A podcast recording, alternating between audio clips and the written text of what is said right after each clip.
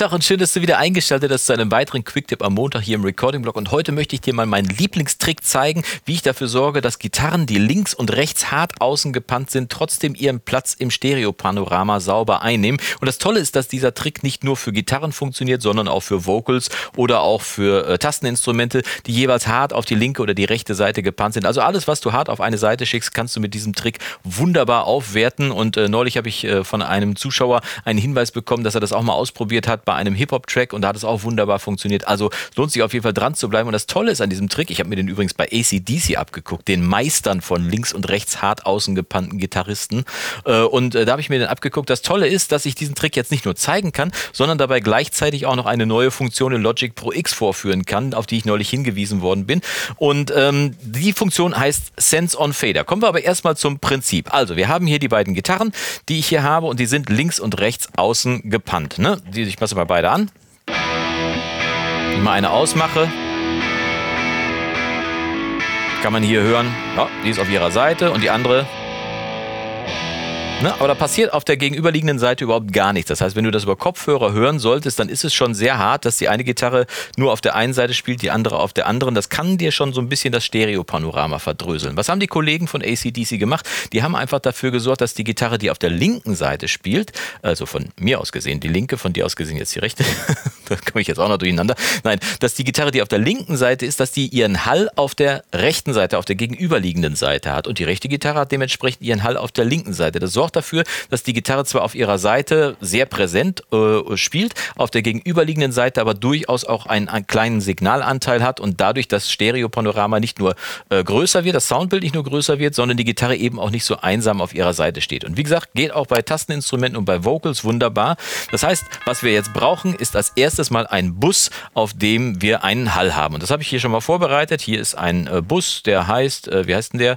Der heißt äh, Gitte Cross-Hall. Cross passt. Cross soll ja äh, bedeuten, dass der gegenüberliegend ist. Und äh, das Besondere an diesem Hall ist, dass ich den hier reingeladen habe. Das ist die Hallplatte von, äh, von der UAD, die EMT 140. Das ist diese hier. Und äh, man kann in Logic die äh, Plugins einmal in Stereo reinladen oder eben, wie ich das hier gemacht habe, in Dual Mono. Dual Mono bedeutet, dass der linke und der rechte Kanal ihr eigenes Hallgerät haben. Das heißt, getrennt voneinander, es gibt keine Überwischungen zwischen den beiden Kanälen, sondern der linke Kanal hat ein eigenes Hallgerät und der rechte hat ein eigenes Hallgerät. Und das ist ja auch cool, weil wenn ich von dem linken Kanal, von der, von der linken Gitarre zum Beispiel, auf die rechte Seite den Hall schicke, dann bleibt das auch wirklich hier auf der Seite. Das heißt, es gibt keine Verwischungen zwischen den beiden Stereofeldern und so hat man wirklich sichergestellt, dass der Hall von der Gitarre links auf der rechten Seite nur erklingt und umgekehrt. So, wie gesagt, ein Bus da ist ein Hall drauf und dieser Hall hat zwei Hallgeräte, jeweils eins für die linke und die rechte Seite. So, wenn ich den jetzt dahin schicke, den Hall, das machen wir mal. Ähm, ich schicke mal die linke Gitarre hier per Send auf, den, äh, auf die äh, Gitte Cross Hall, so heißt ja der Bus, und äh, regel hier mal hoch. Ups, jetzt komme ich hier schon durcheinander, regel hier mal hoch auf 0. Das heißt, volle Pulle vom Signal wird dahin geschickt. Dann hören wir jetzt, dass der Hall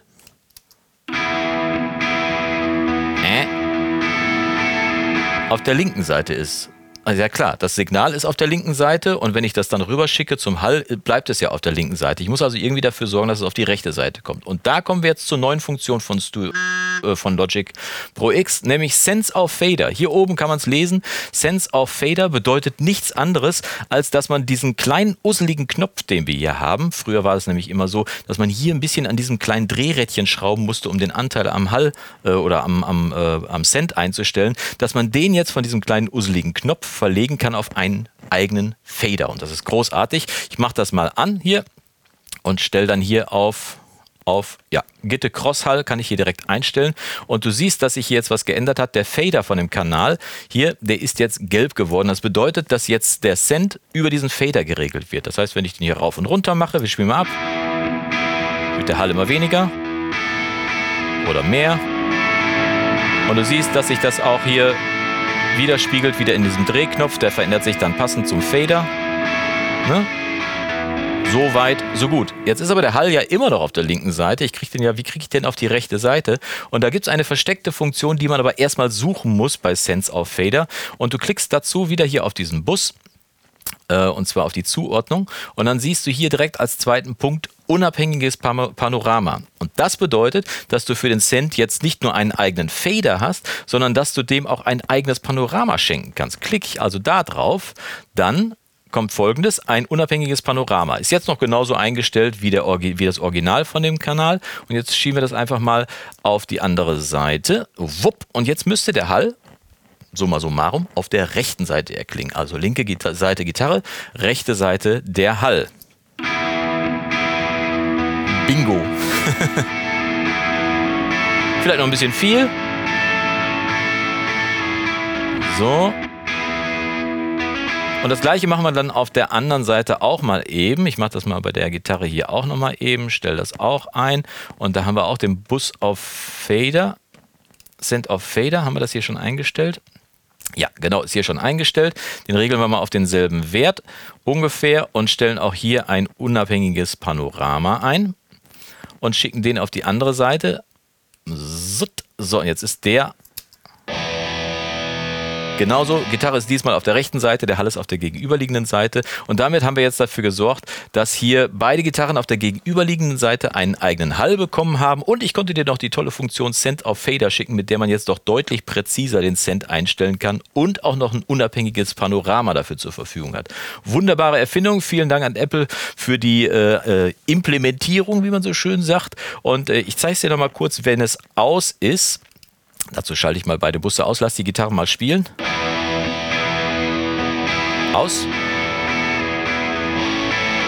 Jede Gitarre auf ihrer Seite.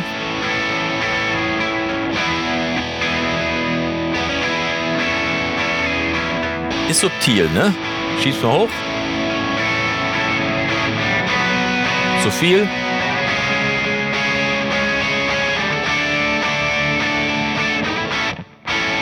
Da hat man es jetzt am Schluss gehört, wenn ich es wieder ausgemacht habe, dann scheint es dann doch zu fehlen. Und das sorgt dafür, dass du ein schönes, breites, aber gefülltes Soundbild hast, äh, dass dein Mix auch, wenn du nur wenige Instrumente benutzt, schön anreichert und trotzdem, dass du den Hall eben dadurch, dass du ihn auf der gegenüberliegenden Seite hast, dass die Gitarre eben nicht nur auf ihrer Seite bleibt oder das Instrument oder die Stimme, die du haben wolltest, nicht nur auf ihrer Seite bleibt, sondern sich schön im Panorama auch ein bisschen noch breit macht. Ich hoffe, der Trick konnte dir gefallen. Äh, wenn du nicht weißt, wie du das in deiner DW umsetzen willst oder kannst oder musst, dann verlinke ich dir hier oben mal das Video, wo ich gezeigt habe, wie das auch ohne Sense of Fader geht. Und äh, ich würde mich freuen, wenn du mir zeigst, wenn du mir zeigst, dass dieses Video dir gefallen hat, indem du auf einen Daumen nach oben drückst. Wenn es dir nicht gefallen hat, drück einfach zweimal auf Daumen nach unten, dann passt das auch. Und wir sehen uns die Tage wieder zu einem weiteren Video im Recording-Blog. Und bis dahin wünsche ich dir vom Guten nur das Beste. Mach's gut und Yassou!